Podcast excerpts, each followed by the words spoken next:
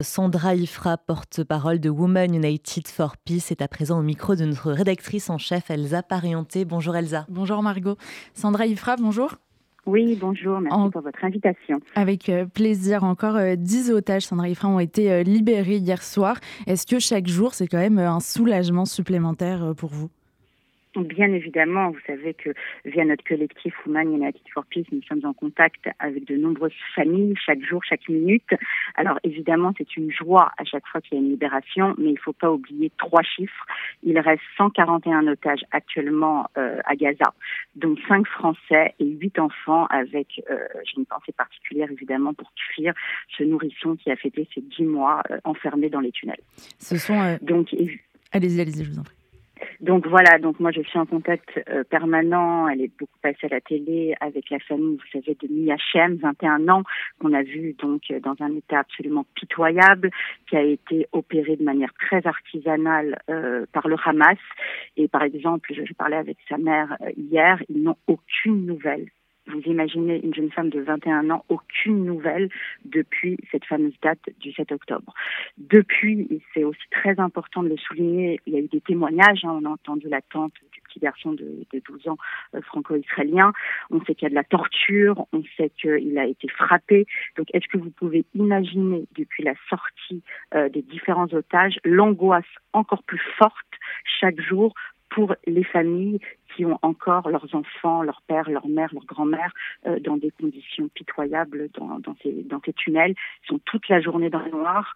Euh, ils n'ont pas de médicaments. Je pense à, à Mia euh, française, hein, une de nos compatriotes. Il y en a cinq si ça vous dérange pas, je voulais également lire leur nom parce que je pense que, c'est très important de nous, en tant que Français, euh, de, soutenir euh, comme on peut euh, ces cinq otages. Donc il y a encore parmi les Français sur les 141, Off Calderon qui a 53 ans, Oad Aalomi qui a 49 ans, Elia Toledano qui a 27 ans, Orion Hernandez Radou, euh, franco-mexicain qui a 32 ans, et Miyachem, euh, que vous avez tous vu, qui a 21 ans.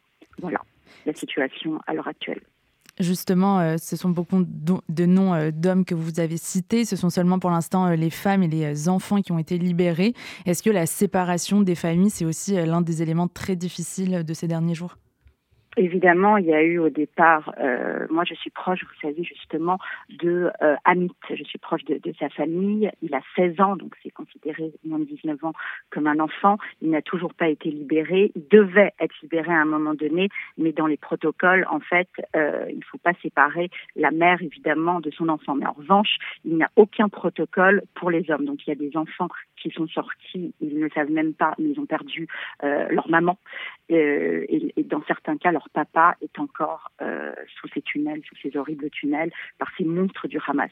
Donc oui, c'est une, énorme angoisse. Il y a aussi, on ne l'oublie pas, 10 soldats le 7 octobre hein, qui ont été euh, enlevés. Donc ça, ça va être à mon avis très compliqué pour eux. Et évidemment, tous ces hommes. Est-ce que ces familles d'otages que vous connaissez bénéficient depuis le 7 octobre d'un accompagnement psychologique? Alors en tout cas en France, non. Euh, en Israël, oui. Euh, en France, il n'y a pas eu grand-chose. Il y a certaines familles qui ont été reçues par euh, par notre président, par certains ministères. Mais en France, en tout cas, je sais qu'il n'y a aucune cellule de crise pour justement soulager à la fois les familles qui ont encore leurs enfants euh, ou, ou, leurs parents euh, en otage, et aussi, parce que c'est aussi un sujet qu'on aborde peu, euh, il ne faut pas oublier, il n'y a, pas eu de cellule, de crise pour les 40 euh, français, des citoyens comme vous et moi, qui ont été assassinés, lâchement torturés par ces monstres du Hamas. Euh, je sais qu'il y a un hommage qui doit euh, avoir lieu euh, aux invalides ou ailleurs, mais les familles avec qui je suis aussi en contact pour certaines euh, via notre groupe Women United for Peace, notre collectif, euh, pour le moment, il n'y a aucune date de prévue et les familles sont évidemment en attente. Je rappelle 40 personnes françaises, franco-israéliennes, qui ont été assassinées par ces lâches, euh, ces sauvages, euh, ces monstres du Hamas le 7 octobre. À la fois pour la mémoire de ces franco-israéliens, pour tous les otages encore retenus. Il y a une mobilisation à laquelle vous participez à organiser en France. on voit en Israël, par exemple, cette place des otages qui vit tous les jours. Est-ce que pour vous, la mobilisation citoyenne en France, c'est toujours aujourd'hui un élément important et vous sentez qu'elle a un écho assez fort? Évidemment. Alors nous, on a des relais aussi via notre collectif dans plusieurs grandes villes, Dubaï, Londres, New York, dans plusieurs grandes villes du monde. Il y a une solidarité, je tiens vraiment à le signaler. Il y a aussi le collectif, euh, qui je suis très proche du 7 octobre, euh, qui se mobilise, vous savez, avec les affiches qu'on voit dans Paris, qu'on voit dans toute la France maintenant. Il y a évidemment le CRIF euh, qui fait un effort considérable. Là, j'ai vu encore hier dans le sud de la France le visage sur des camions. Donc voilà, il y a la visio. Vous savez, on se rassemble tous les vendredi à midi et demi au place du Trocadéro pour justement ne pas oublier. On sera là, on ne lâchera rien jusqu'au dernier otage, même les hommes, même les plus âgés, même les soldats, comme vous, vous l'évoquiez. Mais il faut savoir que la majorité des, la grande grande majorité euh, des, des, otages sont des innocents, sont des personnes comme vous et moi qui étaient soit à la reste euh, en train de danser et justement c'était pour la paix, c'était des humanistes. Euh, il n'y a rien de politique, hein, c'est pas du tout des personnes qui qui, étaient salle ou qui euh, soutenaient le, gouvernement. Là, c'est complètement apolitique ou qui étaient tout simplement chez eux, arrachés parfois dans les berceaux, euh, dans les abris, et euh, qui étaient des personnes humanistes qui prenaient la paix. Donc oui, pour répondre à votre question, il y a une solidarité absolument inouïe de la part de la communauté juive française, mais moi j'en fais appel là aujourd'hui à ce qu'on appelle la France silencieuse. Il y a énormément de personnes qui ne nous veulent pas du mal, mais qu'on a du mal justement à, à atteindre. C'est aussi un de mes objectifs. Il y a beaucoup de pédagogie à faire.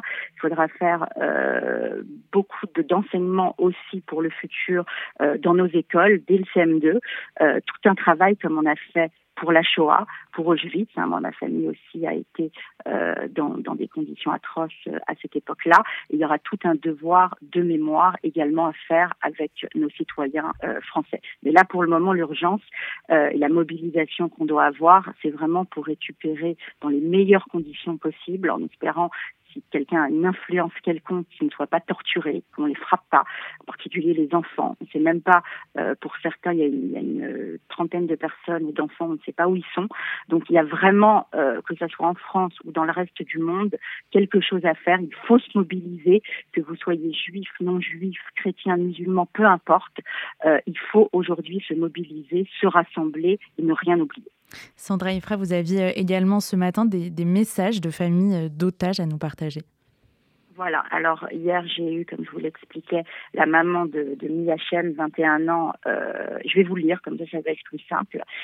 J'en appelle à toutes les femmes et à tous les enfants de toute religion, y compris évidemment la communauté musulmane, pour leur dire que c'est à eux, que c'est à nous de faire quelque chose contre la torture. Euh, voilà, il y a vraiment euh, tout un appel euh, à faire dans, dans ce sens-là. Euh, la famille de Mia m'écrit également que nous nous réjouissons de chaque libération d'otages, mais il est important de se rappeler que plus de 150 otages, aujourd'hui c'est 141, sont toujours détenus par le Hamas depuis plus de 50 jours. Aujourd'hui ça fait 53 jours, dont 5 franco-israéliens.